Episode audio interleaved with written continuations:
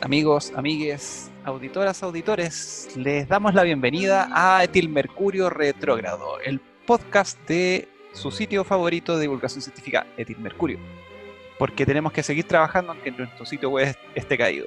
Y por eso vamos a empezar el podcast de hoy. Vamos a hacer una entrevista a una de nuestras etilmercuristas más famosas y más queridas, que es Cristina Dorador, académica de la Universidad de Antofagasta, microbióloga y especialista en salares y los bichitos que habitan en ellos. Cristina, muchas gracias por acompañarnos en Etilmercurio Retrogrado.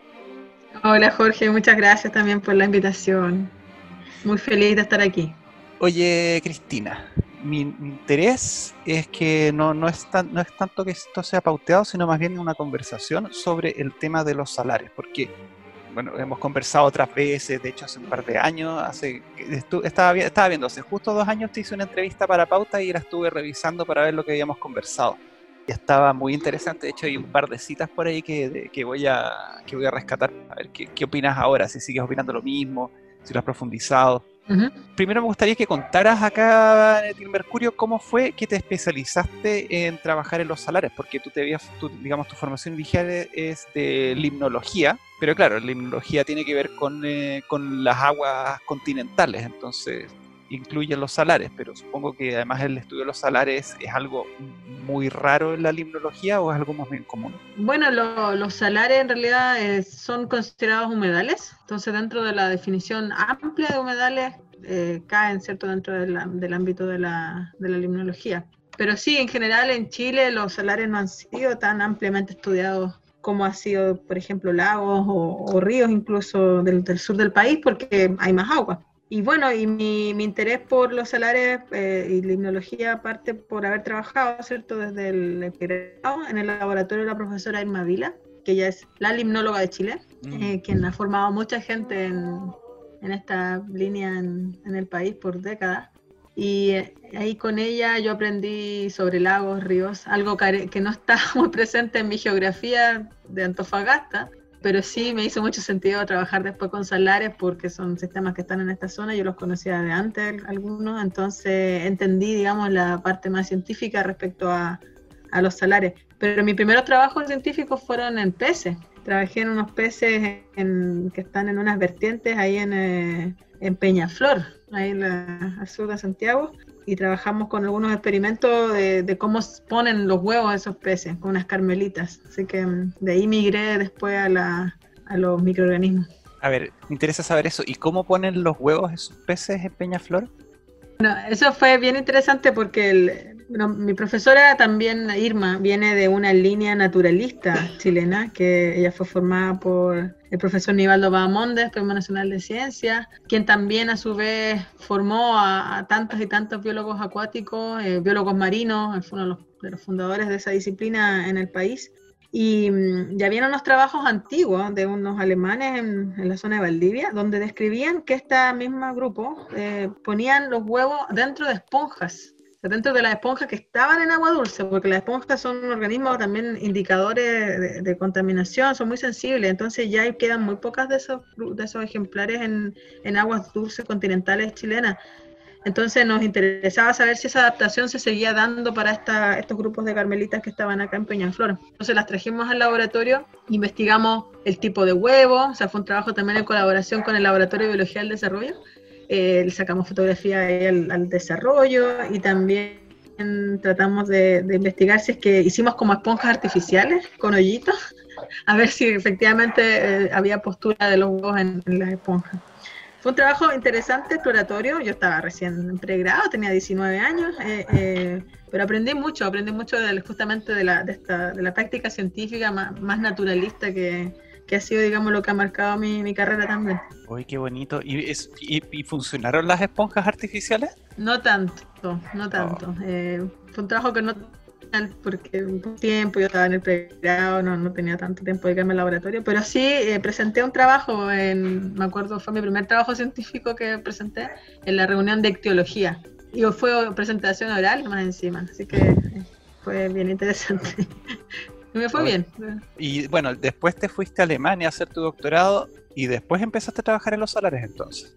También yo tuve la, fortuna de trabajar muy tempranamente en laboratorio de investigación, o sea, yo entré ya en el segundo año de la carrera de licenciatura en biología a trabajar con la profesora Irma y ahí se hacían varios trabajos. En ese momento el laboratorio estaba muy activo, muchos estudiantes, entonces se trabajaba con distintas muestras de salares, sobre todo em, estudiando tanto los peces, las orestias, que es una especie, digamos, un género muy que está presente en algunos salares, y también con microalgas. Entonces, leyendo el tema, eh, más, más sobre salares, viendo las microalgas, me di cuenta que habían varios vacíos de conocimiento. De este conocimiento de limnología, que, que, trabajé varios años, después al final de la carrera hice mi unidad de investigación en un laboratorio de ecología microbiana con la profesora Margarita Carú, que también es una de las pioneras en esta disciplina en Chile. Y Margarita trabajaba en ese tiempo mucho con unas bacterias de suelo entonces yo hice mi, mi, práctica de investigación ahí, donde aprendí sobre biología molecular, aplicada a microorganismos en el ambiente. Y eso me encantó. Entonces de ahí empecé a pensar que sería muy interesante estudiar los microorganismos en el ambiente en los salares que me habían fascinado antes por razones limnológicas. Entonces ahí hice el cruce de las disciplinas y fue lo que quise hacer después en mi doctorado. Esto ya es como para para nuestro público en general, digamos, para, para, que sepan lo que es un salar, porque muchas veces piensan un salar es como, ah, no sé, se imaginan una tremenda extensión de sal. Pero, ¿qué es exactamente un salar?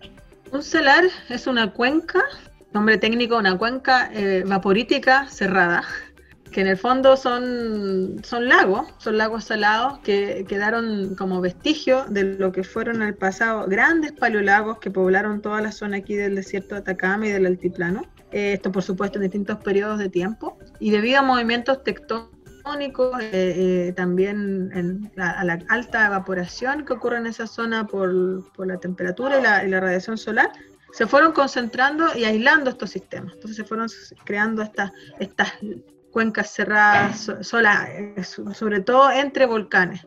Eso es un salar. Eh, eh, los salares son, eso sí, sistemas muy complejos ecológicamente. Tienen, uno no, tiene por qué imaginar que es simplemente una costra salina con agua salada, sino que hay, hay partes donde hay agua, agua dulce, que es la zona de los bofedales, porque ahí crecen plantas que, que, van formando, digamos, estas estructuras que son también hábitat muy importante para distintas especies, peces, aves, entre otras. También estas aguas van entrando a la cuenca y se empiezan a salinizar por esta concentración de sales que quedó de los lagos antiguos y que es la forma de la laguna principal que tienen los salares, que, donde están, por ejemplo, los flamencos. Y hay zonas que simplemente ya no tienen agua, que están eh, completamente saladas y son, y son costras. Entonces son sistemas bastante heterogéneos eh, y, ningún salar es igual al otro, son, son diferentes. De hecho, yo incluso leí que que los guanacos son capaces de, beber agua salada. O sea, incluso si el agua salada, no, que el agua esté muy salada, tampoco es sinónimo de que no vaya a haber vida ahí. No, claramente, las especies y los distintos organismos se han adaptado muy bien a, estas condiciones. Hay casos muy interesantes, los mismos flamencos, por ejemplo, que, van royendo cierto el sedimento, comiendo bacterias y también claramente sal, y, tienen mecanismos para poder eh, que no les haga daño, digamos, en su, en su biología. ¿Los flamencos, ¿Los flamencos entonces se alimentan de, de microorganismos, de bacterias? Los, los, flamencos clásicamente lo que uno puede encontrar en la, literatura es que se alimentan de, de zooplancton, que son como microcrustáceos que están presentes en el agua, pero también se alimentan como, como van, eh, insisto, como, como, raspando la, la, superficie de sedimento que está colonizada por microorganismos, por tapetes microbianos, también los van consumiendo. Nosotros hicimos un, trabajo que muestra con unas técnicas de genética y también de isótopos estables que habría incluso un vínculo muy directo entre la, alimentación de flamenco y las bacterias. O sea, están comiendo bacterias también. Y eso se nota en su, en su cuerpo. Qué choro. Oye, y cuéntame, porque de ahí íbamos a entrar de lleno a, lo que, digamos, a, tu tema, digamos, que son las bacterias. ¿Cómo fue esta cuestión de abrirse a la riqueza microbiana de los salares y, qué te empezaron a decir los salares a medida que ibas descubriendo estos microorganismos? Bueno, lo, primero fue esta idea, como te decía, teórica de lo que quería seguir estudiando después del pregrado, el doctorado, y tuve la suerte también de, ser invitada a, participar de un laboratorio en, en Alemania, en el Instituto Max Planck de Limnología, y pude hacer mi propio proyecto de investigación, que es algo que generalmente no ocurre mucho, porque uno normalmente llega a los laboratorios y, se le asigna un tema o, es parte de una gran investigación. A mí mis profesores me dieron la oportunidad de hacer mi idea de investigación, que era estudiar microbiología de salares. En esa época casi no había ninguna investigación en el tema. Entonces eso ya fue complejo, porque uno cuando parte algo muy nuevo es, muy difícil, eh, eh, por ejemplo, interpretar los resultados o tratar de escribir algo eh, sin tener que estar todo el tiempo justificando el porqué de, la idea. Entonces, el primer resultado, cuento yo que fue muy importante. utilizamos también técnicas para la época muy avanzadas, tuve acceso, digamos, a muchos recursos allá en Alemania.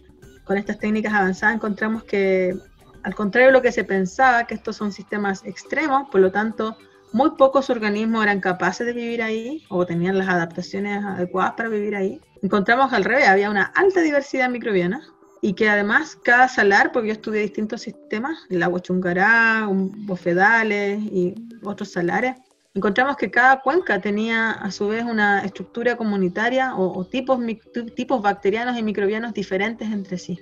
Y eso ha sido, digamos, el, catalizador inicial de, todas las preguntas que vinieron después, cuando ya volví a Chile.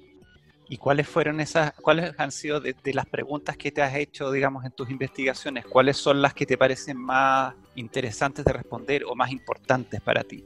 Bueno, primeramente me enfoqué en las preguntas funcionales. O sea, si están presentes estos microorganismos aquí, son diversos. ¿Qué están haciendo? En qué, rol juegan en el ecosistema. Entonces estudié, estudiamos el ciclo del nitrógeno, cómo están ayudando ¿cierto? a fijar nitrógeno, a oxidar el amonio y esos procesos que son muy importantes en ambientes acuáticos porque contribuyen digamos, a, todo lo que ocurre después y, a, las, a, las, tramas tróficas claramente. Y también me enfoqué en un grupo que a mí me gusta mucho que son las bacterias fotótrofas o sea, las bacterias que hacen fotosíntesis. Y eso también es un legado ahí, no a la idea de que uno proviene también de, o sea, los mentores, las personas que a uno han colaborado con una su carrera científica trasciende, ¿cierto?, en, las preguntas. Bueno, mi profesor Johannes Imhoff, él, uno de los líderes mundiales en, taxonomía y sistemática de bacterias fotótrofas, ha aislado muchas bacterias y las ha descrito durante su carrera y está jubilado. Pero con esa idea en mente eh, postulé mi primer proyecto cuando llegué al fondo de iniciación en esa idea, que, que, eran las bacterias fotótrofas anoxigénicas, que es el nombre complejo, que están en los sedimentos, que están teniendo funciones muy importantes en la productividad primaria y en el ciclo del carbono en los salares. Y bueno, se me fue adjudicado y, y ahí aislamos las primeras bacterias fotótrofas y empezamos a hacer distintos análisis genéticos en el salar de Huasco y el salar de Escotán en esa época. Y, bueno, y ahí de, poco se ha ido como cada vez abriendo más este, este abanico porque un resultado lleva más preguntas y yo creo que lo que mm, hemos trabajado, pero de un montón de cosas, porque además en el laboratorio, acá cuando llegué a Antofagasta, no, no, no había una línea de investigación en este tema, por lo tanto tampoco habían estudiantes de posgrado trabajando en, temas de ecología microbiana y, empecé a trabajar con estudiantes de pregrado. Entonces fueron muchas tesis de pregrado iniciales las que fueron, digamos, ampliando también este, este paraguas de conocimiento, porque yo siempre le he dado la oportunidad a los estudiantes de hacer sus trabajos en lo que ellos quieran por supuesto en un contexto de, lo que hacemos en el laboratorio, pero siempre le he tratado de darle esa libertad de usted haga lo que usted le gusta y nosotros vemos cómo nos adecuamos, más que imponer una idea. Y eso ha, servido mucho porque hemos aprendido muchas cosas diferentes que están pasando en los salares. Pero quizá la, la, línea de investigación más profunda que hemos podido desarrollar es tratar de entender esta alta diversidad. ¿Qué pasa? ¿Cuáles son los mecanismos que explican que sean tan diferentes estos micro, estas bacterias o estas arqueas en, estos ecosistemas. Y además de ser muy diversos, son ecosistemas muy frágiles, ¿no? Efectivamente, son ecosistemas muy frágiles. Son, como, como lo, lo mencioné anteriormente, son sistemas que mm, fueron alguna vez grandes lagos, estoy hablando hace millones de años. Ahora son sistemas ecológicamente em, complejos, pero a su vez muy frágiles. O sea, pequeños cambios generan grandes efectos. Y uno de los principales que se está enfrentando actualmente, claro, son los desafíos de, cambio climático, como los cambios de temperatura, el aumento de temperatura global y acá en el altiplano, o la baja o, incluso mayor lluvia que pueda ocurrir en ciertos periodos de tiempo va a afectar estas dinámicas.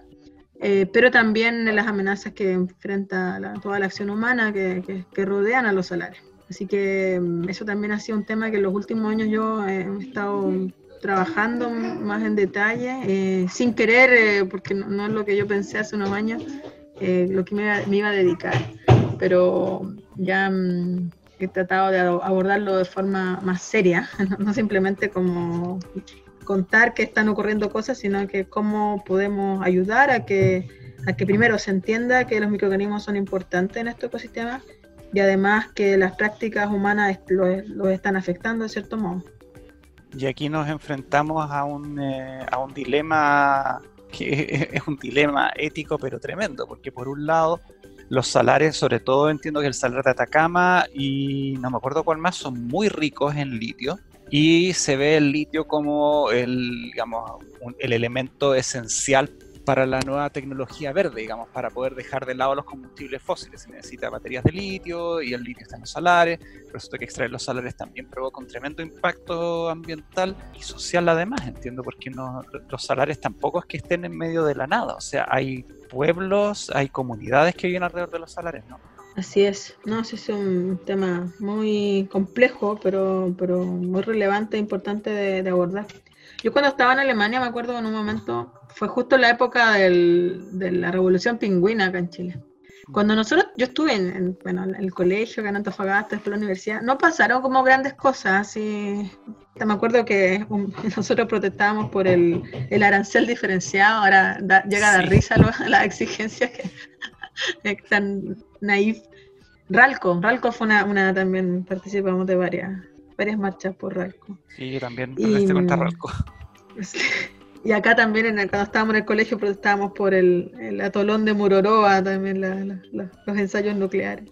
Pero ya estando en Alemania, bueno, uno está, yo estaba sola, digamos, tenía amigos, por supuesto, pero eh, uno va profundizando a veces sus reflexiones. Entonces yo estaba, claro, muy emocionada con los resultados, escribiendo papers, y veía las noticias de Chile y decía, allá está pasando finalmente algo, están moviéndose las cosas y yo estoy acá. Y ahí decidí volver a Chile para hacer investigación desde, Chile. ¿Y por qué lo menciono? Porque yo estaba convencida de que si éramos capaces de generar investigación y conocimiento de los salares, los íbamos a poder proteger de forma automática. Faltaba el paper, según yo, faltaba el dato, la, información y poder divulgarlo y decir, mire, ¿cómo se le ocurre a usted eh, si crea la idea de extraer agua de un salar? Si mire lo que está pasando acá, hay una alta diversidad microbiana, son organismos únicos, endémicos, etcétera. Pero bueno, con los años me, me di cuenta que en realidad uno publique lo que publique, no hay otro tipo de, decisiones que van sobre el, tema científico. Y no solamente lo, he visto en el tema salares, sino que de, contaminación y varios otros temas que me ha tocado un poco estar ahí, enfrentar de alguna manera. Así que ese bueno, es un tema más, más complejo que abordar, cómo cierto el conocimiento científico o, la, o nuestra actividad científica o de investigación logra mover, remover, generar cambios, cambios que sean transformadores. Estaba dándole vueltas a eso precisamente, porque claro, el balde de agua fría es cuando te das cuenta que el dato, el dato empírico no sirve y eso se ve incluso, digamos, por ejemplo, en los movimientos antivacunas. Tú tienes como el dato empírico de que las vacunas sirven, pero no, igual hay, igual hay un montón de gente, hay políticas y políticos que se oponen a la vacunación o que creen que la vacunación tiene que ser de otra forma. Y, pero me interesa también que, la, que elabores esta parte, porque obviamente a ti te interesa que se protejan los salares, que se reconozca la, riqueza de los salares y que por lo tanto andar extrayendo litio a tontas y a locas no es no solamente no es sostenible en el tiempo, sino que además puede ser terrible para nuestro entorno y para el mismo país, para la misma humanidad. ¿Cómo has podido enfrentar el hecho de que la labor científica, de que, las, de que la evidencia, de que los papers no son suficientes? Fue al principio bastante triste, porque uno siente mucha impotencia, porque uno, yo creo que en esta carrera científica es de mucha entrega, ¿cierto? yo creo que la gran mayoría de las personas que nos dedicamos a esto lo hacemos porque realmente nos gusta. Cuando me preguntan, por ejemplo, la profesión o la actividad, yo siempre digo científica. Y me costó, me costó muchos años decirlo. ¿ah? Era, antes sentía como vergüenza. Así como que, que nadie escribe que en el formulario del aeropuerto que es científica. Ya, pues, no, yo soy científica. Trabajé en la universidad o si me toca irme a trabajar a otro lado, voy a seguir siendo científica. Uno lo hace porque, porque ama lo que hace, ¿cierto? Porque se apasiona con los resultados, con la curiosidad. Y a mí también me pasa, bueno, que soy de la zona, entonces yo creo que tengo quizá otra conexión con, con mi objeto de estudio. Algo que también quizá en las escuelas de ciencia, donde nos formamos mucho, nos tratan de sacar a martillazo la conexión humana con el objeto de estudio o la disciplina que, trabajamos. O sea, uno escribe paper científico de la manera más neutral posible, en tercera persona singular, y no hay ningún involucramiento personal, porque eso sería poco científico, ¿no? O, poco no replicable, etcétera. Pero últimamente he estado en colaboración con un colega, un amigo antropólogo, y, he entendido muchas cosas de que en realidad no, eh, uno puede investigar lo que sea, todas las preguntas son válidas, y también aceptarnos humildemente que somos humanos tratando de resolver algunas preguntas que son también humanas. No hay, una, no hay una certeza muchas veces en alguna pregunta, ni hay verdades absolutas, todo es modificable, y ahí también me ha llevado a, pensar en cómo se ha generado los, este conocimiento en el tiempo, quiénes los han generado, que es una, una pregunta que nosotros muchas veces conversamos de mayormente ciertos han sido hombres del hemisferio norte, de ciertos países con ciertas ciertas ideas del mundo y no se le ha dado la voz suficiente ni las oportunidades para que los propios territorios piensen sus, sus ambientes. Entonces yo creo que ahí ocurre esta disociación, este, esta, este como choque que, que, tuve yo por lo menos de, del, paper versus las decisiones, porque en realidad mm, no, está muy desconectado todavía. No que el conocimiento no sea importante, al contrario, es súper importante. Pero cómo se pone este conocimiento sobre la mesa, una mesa que piensa solamente de una manera, que es el crecimiento económico. Y ahí se genera eh, quizá el, el choque más fuerte. Porque preservar salares, estamos hablando de, preservar ambientes que, no se pueden tocar. O sea, seamos sinceros, o sea, no, no, no existe el desarrollo sustentable en, ese tipo de ecosistemas. No es porque sea eh, del punto de vista ecológico, no, no, del punto de vista económico. Porque es un sistema que si le sacas algo nunca más se va a recuperar. Y, y, la, y la magnitud, en el caso del litio, la magnitud de la extracción de salmón al litio es tal que probablemente ese sistema iba a terminar muy seco en, no sé, cientos de años, miles de años, ahora la escala humana realmente lo está acelerando de una forma nunca, nunca antes pensada. La magnitud de esto es tan grande que, a, mí, a, mí, me agobia, me agobia muchas veces y me, me genera mucha impotencia, mucha impotencia.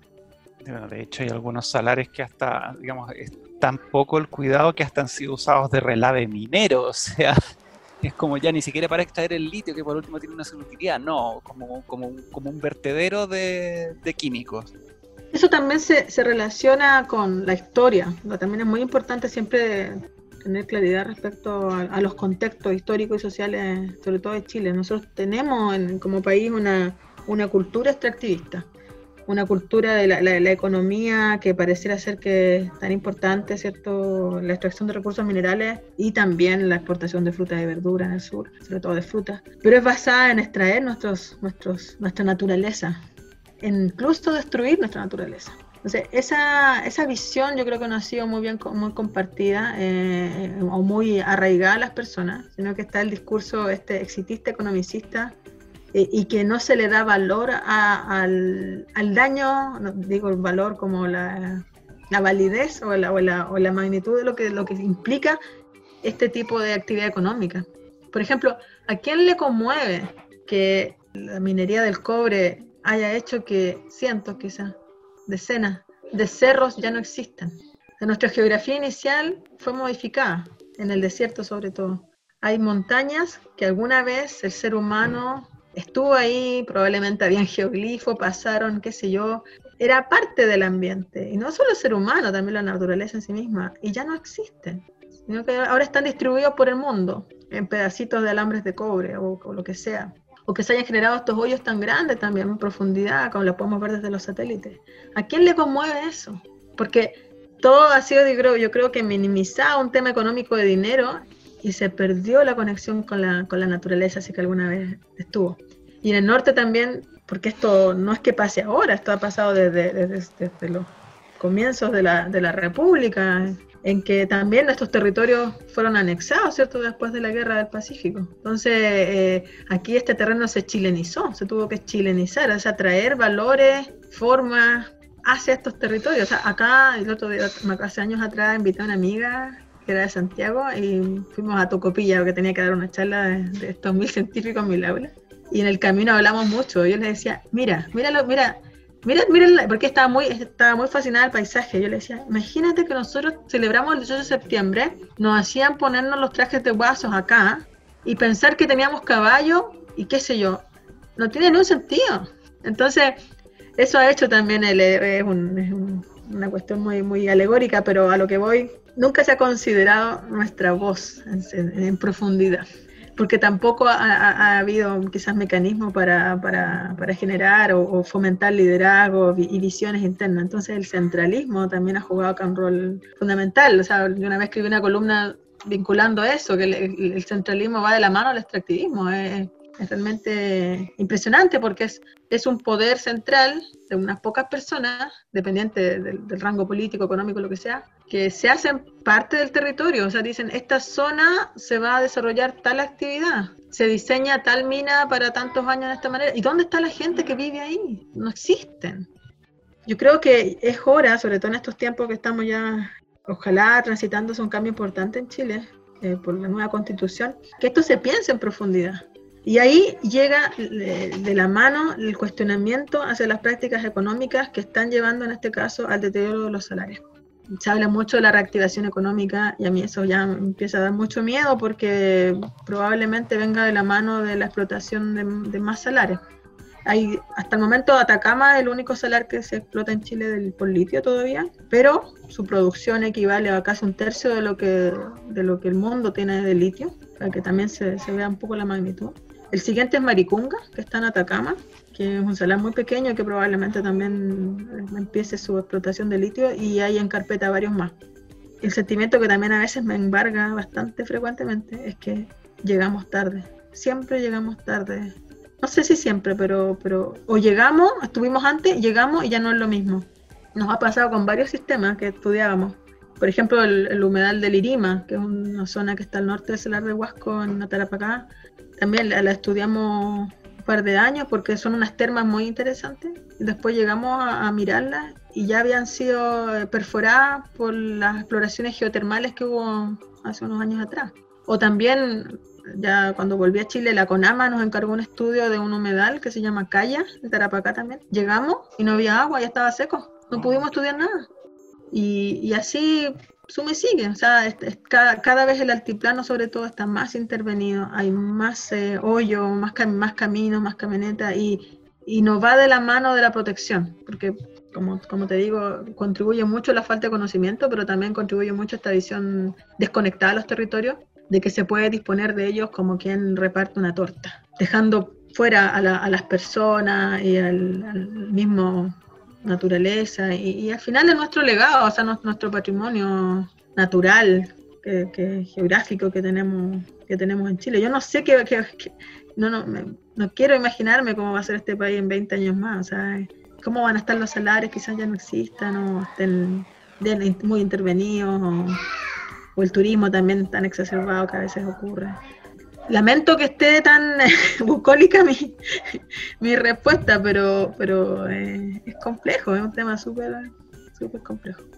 Está, bien, o sea, la verdad yo, yo prefiero que, que te exprese porque parte de lo que me interesa también de esto, de, lo que yo encuentro muy importante de la labor científica, por lo menos a nivel personal, es tener un enfoque sobre lo que estás haciendo. y, a ti te apasiona mucho lo que, digamos, tu trabajo y, y por supuesto también te, te angustia ver que, hay un montón de, digamos, una, tremenda riqueza biológica, ecológica, eh, que, se está, que se está perdiendo y cuántas cosas que, no se van a poder saber nunca de, de los salares porque los estamos pisoteando con una ignorancia y una ambición totalmente desmedida.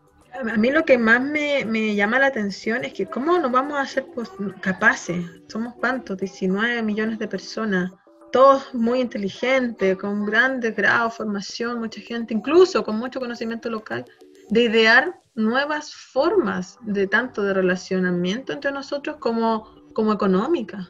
O sea, ¿cómo es posible que la única solución a todo sea el extractivismo? ¿Qué nos pasa? Que no podemos pensar en grande ni, ni, ni crear nuevas ideas, nuevos mundos. Eso yo creo que también es...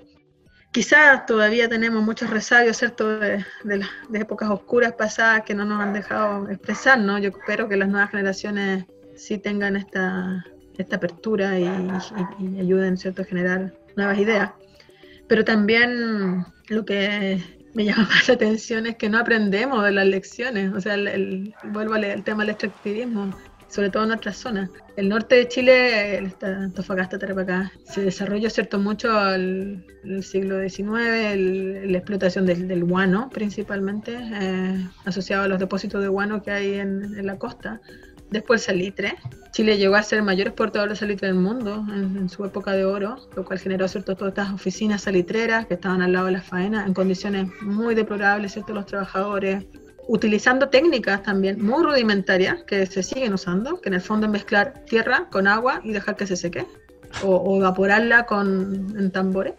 Y para ese, para esa, para hacer el fuego, para, la leña, digamos, que se usaba para poder calentar los cachuchos donde se mezclaba el agua con, el caliche, se utilizó el tamarugo, los bosques naturales de tamarugo que había en la pampa del tamarugal.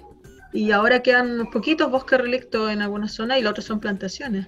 Y al mismo tiempo en Chuquicamata se utilizaba la yareta. Entonces siempre se ha utilizado los recursos que existen, por supuesto naturales, pero sin una perspectiva ecológica porque también, insisto, las decisiones son tomadas de, de fuera y, y, y, el desierto se ha visto como un lugar eh, inhóspito, eh, estéril, y muy poca gente también eh, inicialmente que, que, habitaba estos terrenos. Y ahora con el litio o, o, los salares pasa algo similar, porque nuevo se extrae la salmuera, se evapora, se concentra el litio y el resto de la sales también se ocupa y ahora se está ocupando, por ejemplo, para la, las plantas termosolares que hacen fusión de sales. Las sales que se ocupan son sales del salar de Atacama o de la pampa calichera.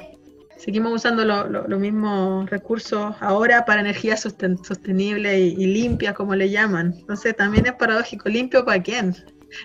claro, menos carbono, pareciera ser, pero nunca, tampoco se visibiliza o se entiende la cadena de producción y la, la externalidad, llaman externalidad de forma muy polite, pero digamos, todas estas, ya algunos casos hasta aberraciones ambientales que ocurren porque un grupo de personas en ciertos países se sientan súper bien consigo mismas porque están teniendo eh, autos eléctricos o scooter eléctricos y están salvando el planeta. Hay una frase que me dijiste en la entrevista que te hice hace dos años, con la que me gustaría cerrar, digamos la entrevista, para que, que hagas una pequeña reflexión a partir de esa frase. Me dijiste, el único patrimonio real que nosotros tenemos es nuestro patrimonio natural. El resto es parte de la historia. ¿Cómo ves esa oración, digamos, ahora? ¿Qué sentido te hace? Ahora yo la complejizaría un poco en que también la historia se mezcla con la naturaleza desde el punto de vista humano no podemos tampoco disociarla. Eh, y hablo de la historia de, los procesos que han estado ocurriendo y que explican también cómo estamos actualmente. Yo creo que decir, no, esto ya pasó, no lo hagamos más, es importante, pero también hay que decir, esto ya pasó, aprendamos qué es lo que pasó efectivamente, asumamos que estuvo mal hacerlo y que no lo vamos a hacer nunca más. Porque si no aprendemos, vamos a seguir haciendo las mismas cosas. Y, y es lo que pareciera ser está pasando. Incluso el patrimonio natural tan importante porque es lo que nos sostiene, son, y también desde el punto de vista económico hay personas que lo señalan como, no son personas, digamos, hasta la ONU, los famosos servicios ecosistémicos, ¿cierto? Que la naturaleza entrega servicios que son fundamentales para nuestra propia existencia, pero también pensemos el planeta como una red de interacciones complejas donde el ser humano es una parte más nomás de esa red. No somos los dueños del planeta, no somos tampoco el fin del planeta nosotros vamos a desaparecer en algún momento y lo que quede de, del planeta, probablemente vida microbiana va, va, a prevalecer, quizás hasta lo que, está, lo que pasó en Marte, no sé. Entonces, en ese sentido, sería súper buena una pausa a este crecimiento económico sin, sin límites, que explota los ambientes y avasalla comunidades, las, las hace que se conflictúen entre sí, genera también, bueno, hay problemas de identificación con el territorio, un montón de cuestiones complejas, pero yo creo que sería súper, súper sanador una, una pausa, un respirar, un repensar nuestro país. ¿Queremos estar juntos o no? También es una pregunta válida, eh, que tampoco se plantea mucho. Y así, yo creo que eso sería muy importante, pero no veo que eso esté ocurriendo. Eh, todo parte más encima del contexto en que estamos actualmente en pandemia, entonces pasa todo tan rápido, se toman decisiones sin consultar a la gente, suma y sigue. Entonces, yo sí estoy en parte de acuerdo con lo que dije hace dos pero complejizaría un poco más la, la idea de que sí, la historia sigue siendo también muy importante. Bueno, Cristina, muchas, muchas gracias por tu tiempo. Y nada, seguimos en contacto porque probablemente este tema va a dar para más y sería quizás interesante hacer una profundización más adelante, que nos hables en específico algún solar, de algún solar en específico que a ti te guste en particular y nos puedas contar más sobre, la, digamos, sobre las complejidades de la vida ahí o los que hay descubriendo. Sí, con mucho gusto les, puedo contar más, más detalle, cosas más, más entretenidas y más no tan triste.